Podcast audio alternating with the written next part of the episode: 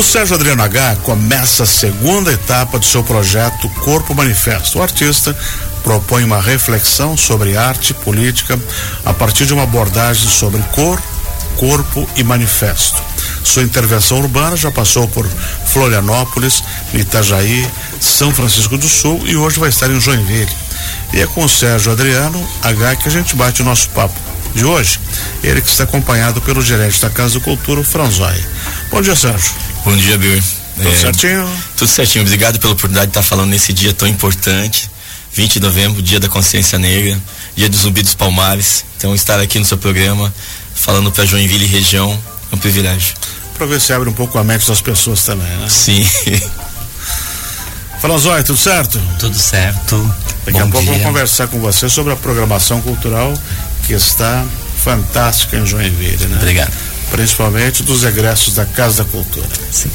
Sérgio, uh, conversa pra gente, conta pra gente sobre esse projeto Corpo Manifesto, como é que foi a concepção dele? Esse projeto Corpo Manifesto, ele é um prêmio do edital Elizabeth Andel de 2022. Ele está baseado em exposições na rua, transformar a rua, a praça, um museu a céu aberto, né? Imantar a rua para isso. Mas por que esse projeto, né? Porque eu, eu comecei a pensar em projetos para a rua porque o meu irmão foi no museu em 2013 aqui em Joinville me ajudar a montar uma coletiva de artistas, uma obra para coletiva. Uhum. E quando meu irmão chegou em casa, ele falou que nunca tinha ido no museu. E aí eu comecei a pensar que várias pessoas, como o meu irmão, nunca tinham frequentado o museu porque não foram ensinados uhum. a ir no museu. Então eu comecei a pensar que eu tinha que levar a arte para essas pessoas. E aí os projetos, esse é o meu décimo projeto de rua, é o sexto prêmio que eu ganhei do estado de Santa Catarina, é o edital mais importante, o prêmio mais importante uhum. do estado. Isso. E é a sexta vez que eu já ganhei esse prêmio. Então está concebido nessa, nessa, nessa questão de arte para todos em todos os lugares. E o artista tem dia um povo está, né?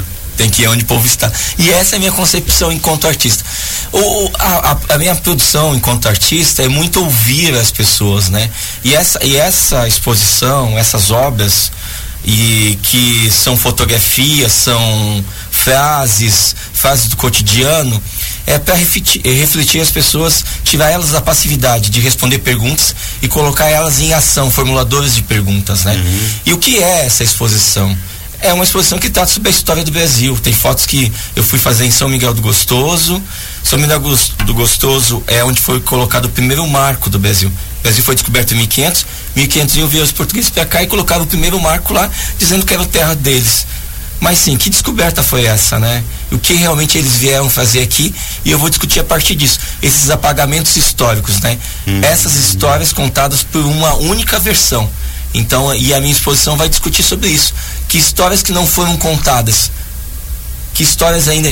Que mão de obra construiu o Brasil, na verdade, né? Também tá. Essa é uma discussão muito que eu ando fazendo, né? Que tipo de mão de obra foi que construiu o Brasil, né?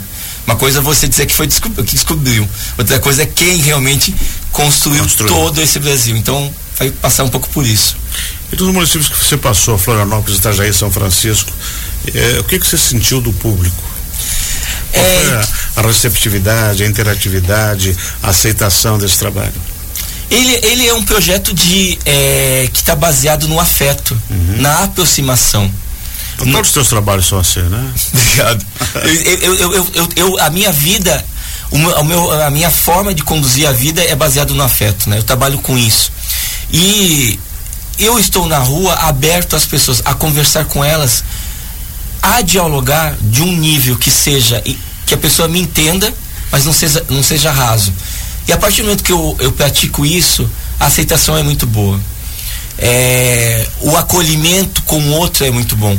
Então, e, e, você falou em algumas cidades. Por que, que eu escolhi essas cidades, né? Uhum. Porque Desterro, quando a antiga Floripa, foi, Florianópolis era Desterro, Dom Pedro chegou lá, em 1845 foi feita uma rua para ele a chegada dele. Mas ninguém diz quem construiu essa rua. Mas imagina em 1845 quem construiu a rua.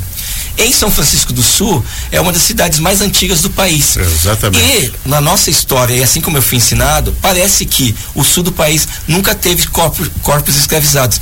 Mas, quando foi construído e está no, no Guia dos Bens Tombados de Santa Catarina, quando foi escrito Santa, é, sobre é, Santa Catarina, específico é, São Francisco do Sul, tá lá. Quem veio para cá com a sua família, o gado, os animais e os escravizados. Então eu vou para São Francisco do Sul, eu vou fazer uma intervenção na frente da igreja matriz para dizer que aquela igreja matriz foi construída por corpos escravizados negros e essas pessoas que construíram a igreja não podiam ir na missa. Essa é a questão. Então eu vou, eu vou pegar o passado e trazer para o presente para a gente pensar sobre esses apagamentos. A gente acha que só ocorreu em Salvador isso, né? Não. Mas é, aqui também. Aqui também, é. em todo o Brasil. E inclusive em Joinville. E se você pensar ainda, uh, notícias recentes de que pessoas ficam escravizadas trabalhando em casa sem direito a nada, como foi até recentemente, né? Não vamos citar o nome nem a função importante da pessoa, mas manter uma pessoa 40 anos em cárcere privado só pela casa e comida é desumano. Bem, você tocou num, num fato muito importante. Eu estou fazendo uma, é, uma pesquisa agora que se chama Viagem Pictória pelo Brasil, baseado no Debré. Quem é o Debré? É um pintor francês que veio com a missão artística francesa para cá, convidado por Dom Pedro. E ele retratou o Brasil, ele e o Rugendas retrataram o Brasil romanticamente. O que é romanticamente? Uhum. Os escravizados, pacíficos dessas pinturas, sem, com a cabeça baixa e como se todo mundo convivia com o racismo numa boa não, não era isso. E aí, eu estava em Recife agora, e quando você chega é, sobrevivendo Recife, você vê as comunidades e os grandes edifícios na frente da praia. E eu voltei de lá falando uma coisa: a Casa Grande nunca terminou. A Casa Grande só foi para frente da beira-mar ou está nos grandes condomínios. E a senzala continua. E a senzala continua. Então o que você acabou de falar continua. continua. O racismo, ele é invisível. Mas é visível para pessoas da minha cor. Porque quando eu vou no supermercado que tem uma estrelinha azul e o segurança vai atrás de mim, ele só vai atrás de mim não para empurrar o carrinho, ele vai atrás de mim pensando que, que eu, que eu, vou roubar alguma coisa. Uhum. E eu sou um homem negro letrado.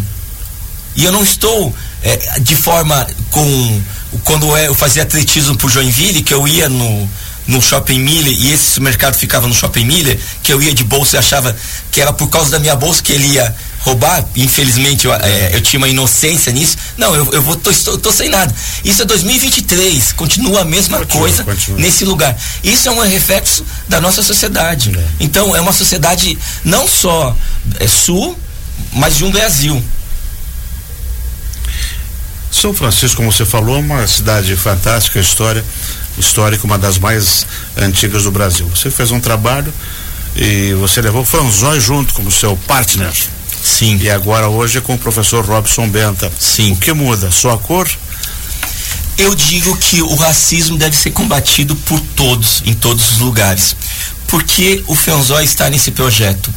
Porque ele é um ativista, um homem é, que está aí à frente da Casa da Cultura, é, combatendo ao meu lado com quando eu deixo cair o meu escudo, o Fenzói levanta para mim o escudo para me defender. Então, o que eu digo, o racismo deve ser combatido por todos os seus lugares. Quando eu chamo o Fenzói para fazer uma performance na frente de uma igreja que tem uma história, para ele dizer que os corpos são corpos de pessoas e para discutir a história junto comigo, é que, para que todos façam a mesma coisa, para que todos se levantem e discutam o racismo e combatam o racismo, né? Não, não adianta você dizer que eu não sou racista você tem que ser antirracista. Exatamente. Você tem que me ajudar a combater o racismo. Porque o racismo não foi feito por pessoas da minha cor. Foi feito por pessoas brancas. E as pessoas brancas que deviam combater o racismo. Uhum. Franzói, se quiser completar.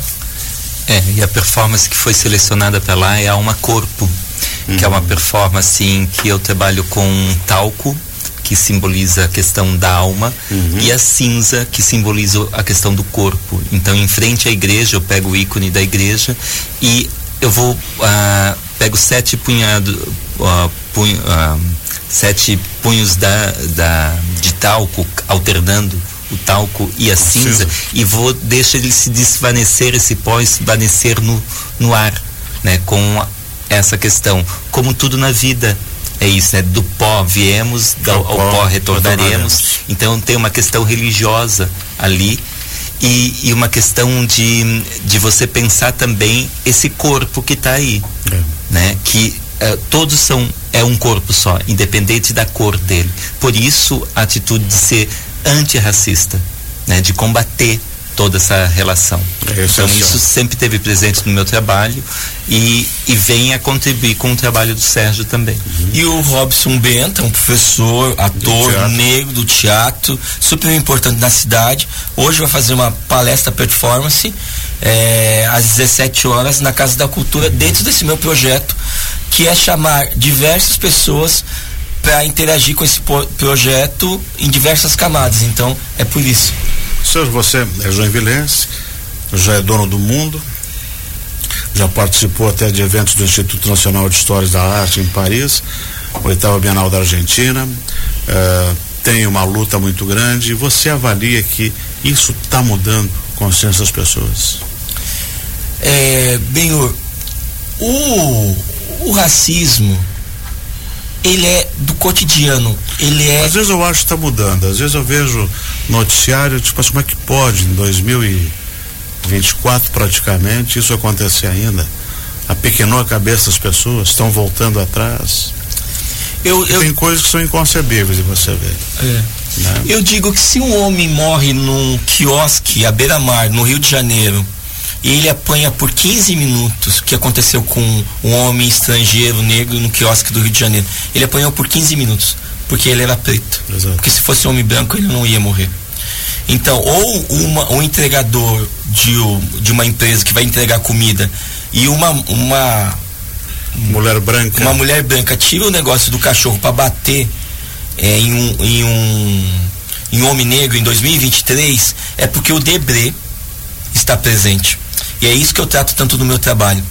Mas eu sou um homem que sonha.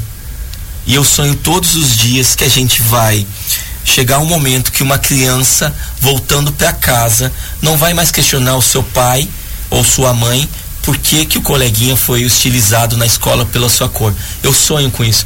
Porque se eu não, bem, se eu não sonhar com isso, eu não acordo todos os dias. Se eu não acreditar nisso, em um mundo melhor, eu não vivo. Não vale a pena acordar. Não vale a pena acordar. E eu sou um homem que eu descobri que a minha função enquanto artista na sociedade é levar o outro a sonhar. Porque, infelizmente, o que me aconteceu foi que meus pais me ensinaram a ir pelo caminho do meio. Qual é o caminho do bem? No, do meio? É o caminho do bem. Só que, infelizmente, eles não sabiam ensinar a sonhar. E a arte me deu o poder de sonho. Uhum. E quando me deu o poder de sonho, eu aprendi que eu devia levar o outro também a poder sonhar, a sonhar a ter um mundo muito melhor. Excelente. Sérgio Adriano H, faça um convite especial para sua intervenção hoje com o professor Robson Benta. Você que está me ouvindo, você que é de Joinville e gosta de arte, vá na Casa da Cultura. Hoje eu estou na Casa da Cultura, que fica na rua Dona Francisca é, até às 18 horas para falar com você sobre arte, sobre vida. Começa as duas, né? Começa as duas. Mas eu já tô lá, já, eu já instalei hoje de manhã, mas eu já tô lá e vai das 14 às 18 horas. Se você não conseguir ir na Casa da Cultura, me acompanhe nas redes sociais. Eu estou, é Sérgio Adriano H. Eu sou um homem que interage muito com as pessoas, conto muitas histórias lá, é, conto como que é a minha vida de ser artista, né? Uma vida que é de sonho e ao mesmo tempo de luta. Então, você pode me encontrar lá. Depois daqui, eu vou para outros lugares, eu vou para fazer. É, dia 25 tem no, em São Paulo, no edifício Vera, e dia 30 estou no Instituto Pretos Novos, no Rio de Janeiro, um lugar super importante, também com esse projeto. Excelente, muito obrigado por ter vindo conversar com eu a gente. Eu que agradeço. Sucesso na sua carreira. Obrigado. Anderson, nós vamos conversar com o Franzói agora ou tem intervalo? Que, que o senhor quer fazer? Pode ser, né? Já? Então vamos lá.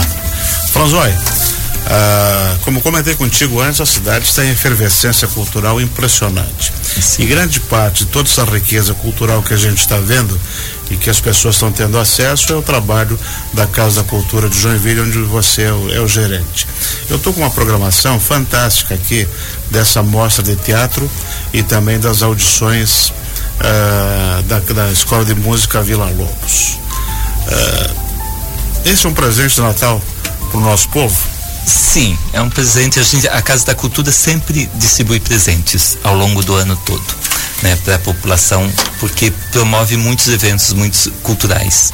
Ah, e a Mostra de Teatro desse ano nós estamos trazendo 18 espetáculos da Escola Municipal de Teatro, com 36 apresentações em três espaços. Semana passada foi no Céu do Aventureiro, uhum. essa semana é na Jote, e daí semana que vem é no Juarez Machado. Uhum. Também na área de música, a gente vai ter dia 6 o Africanto, essa semana toda a gente tem ah, audições de música. Uh, de vários cursos, né, de flauta, de trompete, de piano, uh, é só buscar programação geralmente todos os dias a partir das 19 horas tem uma audição ou uma formatura da escola de música acontecendo na Casa da Cultura. Isso vai até o dia 15 de dezembro, para vocês uhum. terem uma ideia. E a escola de municipal de balé, nós temos os espetáculos que é dia 30, primeiro e dia 2, no Juarez Machado, em que dançam todos os grupos da casa, todas as coreografias. Também de artes nós temos a Escolinha de Artes está com a exposição na Galeria Municipal Vitor Kusansev e na Galeria Céu Aberto nós temos as mostras de didáticas de artes que é de uh, do curso de gravura, do curso de arte juvenil, do curso de história em quadrinhos e do curso de desenho e pintura. Então é muita coisa acontecendo na, de cultura na Casa da Cultura. Quem quiser, isso é tudo gratuito, é só buscar para os espetáculos o ingresso lá na Casa da Cultura, o que for fora da Casa da Cultura. As audições lá de música e que acontecem não precisa ingresso, é só chegar no auditório e assistir. Por exemplo, a programação da Jote dessa semana começa com às sete da noite, Difícil Confusão. Às oito e meia da noite, logo em seguida, Vestido de Noiva, que foi um grande sucesso que o Nelson Rodrigues escreveu e que tomou conta do Brasil. Né? Sim, né? foi a primeira peça modernista a ser encenada no país. Isso. E o que, que tu sentiu o desafio dos alunos para montar essa peça? É uma responsabilidade muito grande, né? Sim. Como esse... grandes atores já estiveram no palco Com representando. Certeza. É, assim, essa peça Vestido de Noiva, e ela vai estar tá na Jote no Juarez Machado também, é da turma do primeiro curso de formação em teatro a turma que se forma, Escola Municipal de Teatro começou ano passado, né? Isso. Então, e agora a gente criou esse curso de formação de dois anos. Eles são então, atores adultos? São adultos, uhum. são adultos, a partir de 18, de 18 anos. E cursaram dois anos, então é a prova, por exemplo, de conclusão de curso deles. Ah, Daí foi escolhido vestido de noiva que os professores Amarildo de Almeida, o, o Luan Vinícius e a Jussiara do Nascimento escolheram por causa de se tratar desse ícone né, do teatro uhum. modernista brasileiro. Isso. A primeira peça modernista a ser encenada, o primeiro cenário modernista também a ser feito no Teatro do Rio de Janeiro. Agora tem uma coisa na programação que me chamou a atenção.